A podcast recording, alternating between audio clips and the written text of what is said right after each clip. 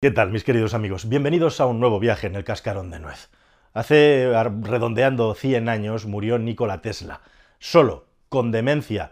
pobre de necesidad, no tenía ni un chavo, en una habitación de un hotel que le habían dejado por caridad en Nueva York, su ciudad, en el Hotel New Yorker. Todavía se puede visitar hoy en día esa habitación.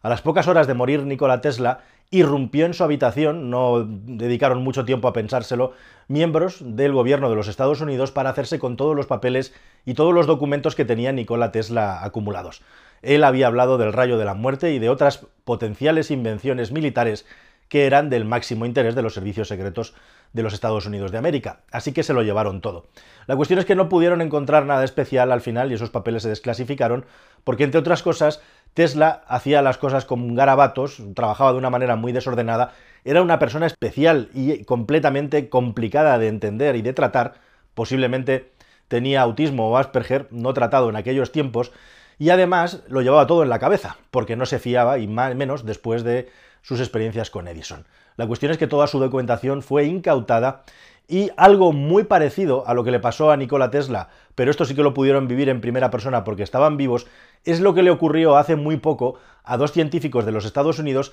a los que se les presentó el gobierno de aquel país en su casa. ¿Y qué narices es lo que habían hecho para que vinieran los servicios secretos de su país al máximo nivel para pedirles hablar con ellos? Vamos a verlo. Pues se llaman Sean Ekins y Fabio Urbina. Y estos dos señores, con cara de simpáticos y cara de no haber roto un plato en la vida, tienen una tarea, una misión profesional muy interesante y loable. Son los promotores de Collaboration Pharmaceuticals, una empresa que se dedica esencialmente a la investigación de la creación de nuevos fármacos para aquellas enfermedades raras o especiales en las que la industria farmacéutica no tiene puesto el foco porque no hay suficientes pacientes o simple y llanamente porque no interesa económicamente tratar esas enfermedades. Ellos trabajan en la búsqueda de remedios para aliviar las penalidades de personas que tienen enfermedades raras. Y en el mundo de la investigación, de la farmacia y la búsqueda de moléculas, el uso de la inteligencia artificial está a la orden del día en los tiempos en los que vivimos actualmente. Se trata de utilizar sistemas de computación lo más potentes posibles para buscar combinaciones de moléculas que no existan o basándose en moléculas ya existentes o potenciales moléculas que se encuentran en la naturaleza, en la biología misma, para encontrar nuevas fórmulas, nuevos remedios que tengan potencial de ser utilizados como un futuro fármaco. Y esto es lo que estaban haciendo y lo que hacen estos dos señores, y realmente para llegar a conseguir encontrar esas moléculas, decidieron crear una tecnología que se llama Megasin, que es ni más ni menos que un sistema que tiene dos partes. Una parte es la parte programada, la parte de código, que como no tienen muchos recursos, lo que hicieron fue utilizar una plataforma de código abierto, ellos mismos han explicado que no son expertos programadores, pero gracias a una comunidad y al código abierto consiguieron programar un sistema para que alimentándolo con bases de datos para científicos en la investigación de moléculas para generar medicamentos, para generar fórmulas, moléculas al fin y al cabo que tengan el potencial de ser un futuro medicamento, poder encontrar remedios para enfermedades, como digo, raras. Y en esas estaban cuando un día les llegó una propuesta, una idea de un centro de investigación internacional que estaba organizando un simposio sobre las malas prácticas y los malos usos de la química en los tiempos en los que vivimos hoy en día. Y esto les pareció un poco raro, un poco extraño, pero decidieron participar en el experimento. Lo que se les había pedido era básicamente que hicieran una prueba y explicaran en una ponencia en ese congreso el resultado de la prueba. ¿Y en qué consistía? Bueno, pues básica y simplemente crearon el proyecto llamado Doctor Malvado. Doctor Malvado era simple y llanamente modificar los parámetros de entrada de esta inteligencia artificial. Recordad que al final una inteligencia artificial las hay de muchos tipos, ahora vamos a hablar de eso, las hay de rango estrecho, de rango amplio, las hay inteligencias artificiales generativas, que son las que están ahora mismo tan de moda, pero básicamente una inteligencia artificial es un sistema que maneja información para darnos un resultado en el que intentamos encontrar algo que nos permita tomar una decisión en función de ese resultado o una información que no disponíamos antes de poner la inteligencia artificial a trabajar. Bueno, pues simple y llanamente lo que hicieron, como digo, fue modificar uno de los parámetros en la búsqueda y a la hora de desarrollar un medicamento hay un principio básico y fundamental que es que el resultado, la molécula, no debe de ser dañina para la salud de las personas. Pero esta base de datos que ellos tienen súper preparada, súper potenciada y súper entrenada, hicieron simple y llanamente el movimiento de cambiar el parámetro y dejarle a la inteligencia artificial que pudiera desarrollar moléculas que fueran dañinas para la salud humana. Dejaron la máquina trabajando, volvieron a la mañana siguiente y entre las docenas de miles de resultados que el sistema les había devuelto, se encontraron con una sorpresa mayúscula. Y la sorpresa es que entre todas estas moléculas la inteligencia artificial les había propuesto desarrollar el gas nervioso VX, una sustancia que está absolutamente prohibida a nivel mundial por la ONU, es la sustancia tóxica conocida más potente que hay hasta el punto que una sola gota de esta sustancia en contacto con la piel puede provocar la muerte de una persona. Imaginad lo letal y lo tóxica que es. Pero no solamente eso, es que además del VX había desarrollado nuevas fórmulas tóxicas desconocidas hasta la fecha, con potencial igualmente para ser utilizadas como armas químicas contra la humanidad. Y claro, estas dos personas que trabajan justo en lo contrario se quedaron absolutamente escandalizadas y asustadas. Y llegaron al Congreso y digamos que explicaron lo que habían descubierto, pero de una manera general, lo explicaron de una manera mm, lateral, podríamos decir, sin dar mucha concreción, porque no querían dar pistas de lo que habían descubierto, simplemente para que no se supiera porque tenía mucho potencial de riesgo. Pero la cuestión es que contaron lo suficiente como para que los medios de comunicación estadounidenses y los organismos públicos se acabaran interesando sobre el tema. Y al final, después de un tiempo de muchísima presión, incluso la del gobierno de los Estados Unidos, que se plantó en su casa para pedirles la lista de las fórmulas que la inteligencia artificial había generado y a lo que ellos, por cierto, se negaron a entregar, bueno, pues al final reconocieron su descubrimiento e igualmente también ahora se dedican sobre todo a promover y a divulgar los riesgos de la utilización de la inteligencia artificial generativa para la búsqueda de moléculas químicas y cómo esto en manos de las personas inapropiadas puede acabar generando un peligro de salud pública de primer nivel, de primer orden. Lo importante aquí es que lo que genera esta inteligencia artificial es como la receta de un plato de cocina o de un pastel y luego hace falta, lógicamente, los conocimientos del cocinero para terminar esa receta, para que esa fórmula se convierta en la molécula que efectivamente puede generar esos efectos. Pero la cuestión es que efectivamente en manos de las personas con la tecnología y los conocimientos suficientes como para poder hacer que esta receta se convierta en realidad, este descubrimiento de una inteligencia artificial que, como dicen ellos, utilizaron un sistema de programación de código abierto y bases de datos científicas que están abiertas a la comunidad. Cualquiera literalmente podría haber producido o puede producir un arma mortífera, un arma química mortífera a gran escala que podría provocar una grandísima tragedia a nivel planetario. Bueno, y es en este contexto donde la inteligencia artificial ha explotado, ha explotado incluso mucho más rápido de lo que los expertos pensaban. Cuando hay un desarrollo de una tecnología, Siempre tendemos a pensar que las cosas se desarrollan de manera lineal y no es así. Las cosas se desarrollan de manera exponencial. En la mayor parte de los casos, la exponencialidad es casi más presente en nuestras vidas que la linearidad. Y esto normalmente no lo tenemos en cuenta ni a la hora de planificar nuestras vidas ni a la hora de planificar muchas cosas que nos suceden. Y es por esto que muchísimos expertos, y yo os he querido poner un ejemplo real de un caso real utilizando inteligencia artificial que puede provocar daños catastróficos, han pedido que se haga una pausa en la comercialización de la inteligencia artificial. No mucho, seis meses, que parece muy poco. Lo cierto es que si se pregunta a los expertos en inteligencia artificial, y esto no es una invención mía, es lo que dicen los expertos y los que están en el ajo, el 50% de las personas que trabajan en inteligencia artificial a alto nivel creen que hay un potencial superior al 10% de que la inteligencia artificial acabe destruyendo la humanidad. Que esto, como decían el Centro de Investigación por eh, Investigaciones de Tecnología Humana vinculadas a la inteligencia artificial, es como si de repente los ingenieros que desarrollan aviones, el 50% dijeran que los aviones tienen un potencial del más del 10% para matarte si te subes a uno. Cosa que afortunadamente no ocurre y que sería suficiente motivo como para pausar un poco el asunto.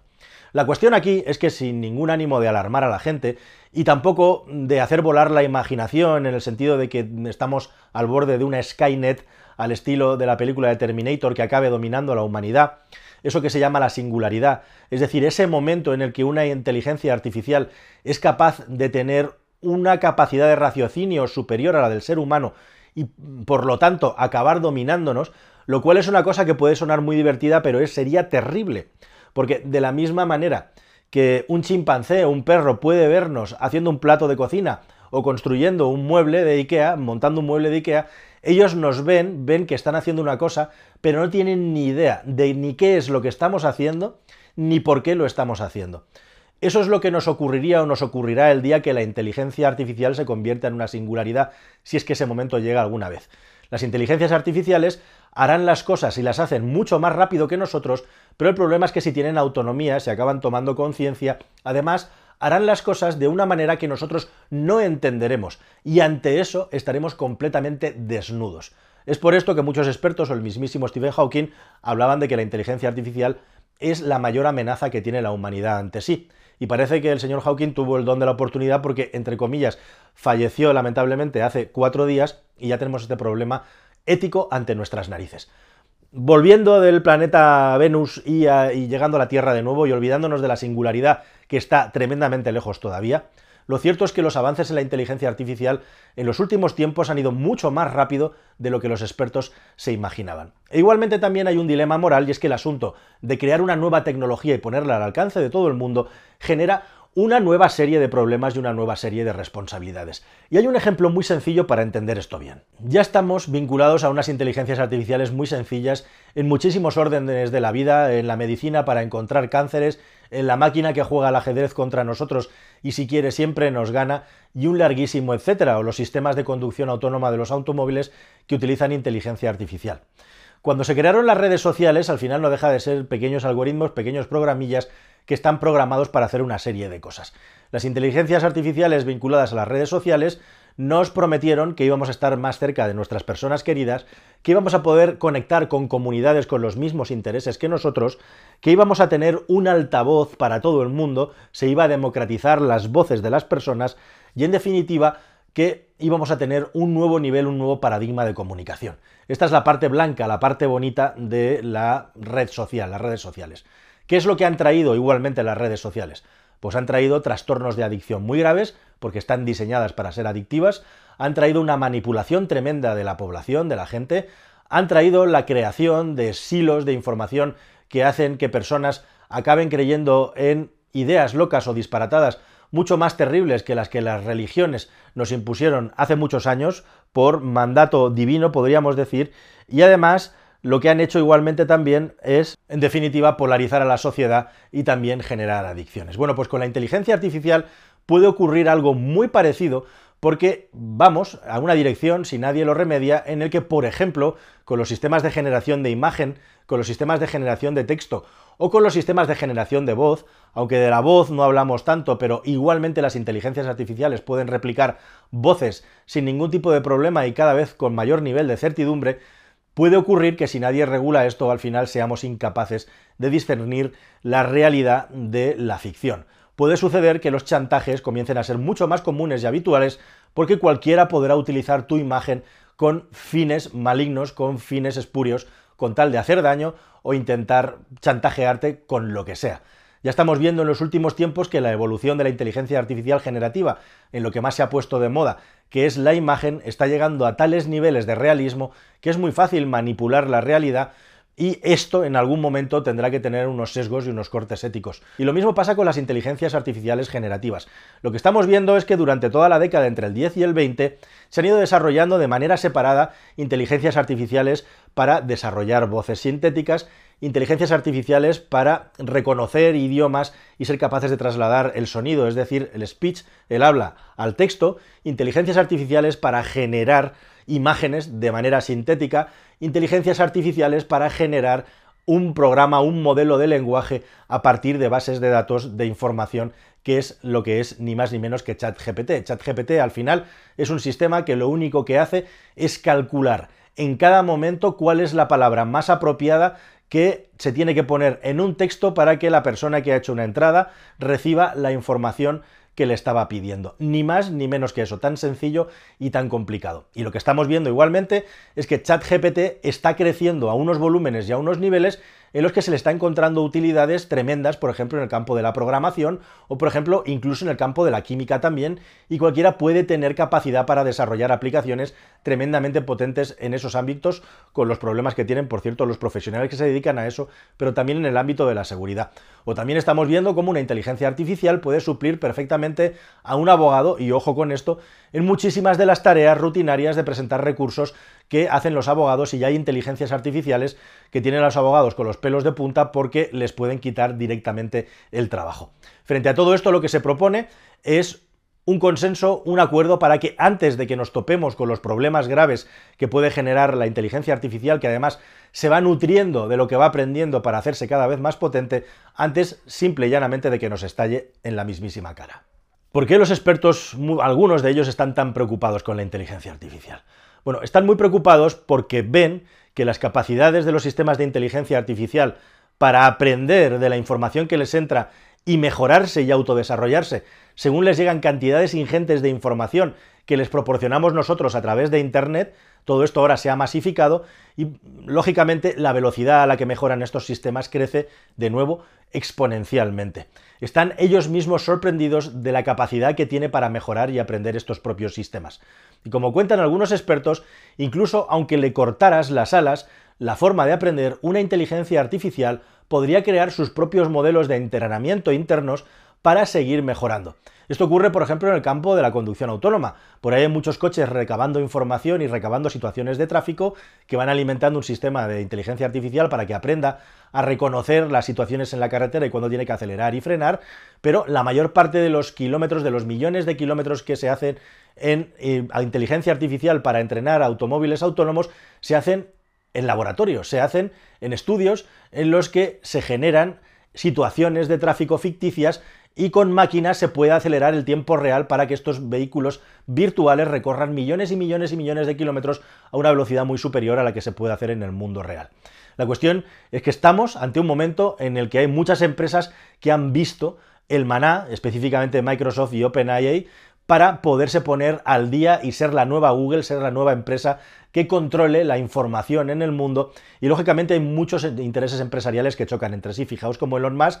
está totalmente en contra de OpenAI y del uso que se le da, y al mismo tiempo se ha comprado 10.000 GPU y va a crear TruthGPT, que va a ser su propio sistema de inteligencia artificial. Todos los que tienen dinero y quieren controlar la economía o ser las empresas punteras del mundo están trabajando en la inteligencia artificial. Y mientras tanto, muchísimas personas, desde los salones de su casa, con ingenio, con capacidad para poder hacer cosas concretas, están superando incluso las capacidades de las empresas de la inteligencia artificial cuando pueden utilizar el código abierto, porque es imposible que en una corporación, por muy potente y muy inteligente que sea la gente que trabaja dentro, tenga la capacidad de poder imaginar todo lo que pueden imaginar cientos de millones de personas pensando en cómo darle usos a la inteligencia artificial. Y ahí es donde se nos está yendo de las manos, ni más ni menos. Facebook tardó cuatro años y medio en conseguir los 100 millones de usuarios. ChatGPT lo ha conseguido en menos de dos meses. ¿Qué es lo que va a ocurrir en el futuro? Lo veremos, pero si nadie lo remedia, los problemas vinculados a algo tan increíble y una herramienta tan poderosa que requiere que todos nos pongamos el día como es la inteligencia artificial, se acabarán presentando aquí a la misma velocidad.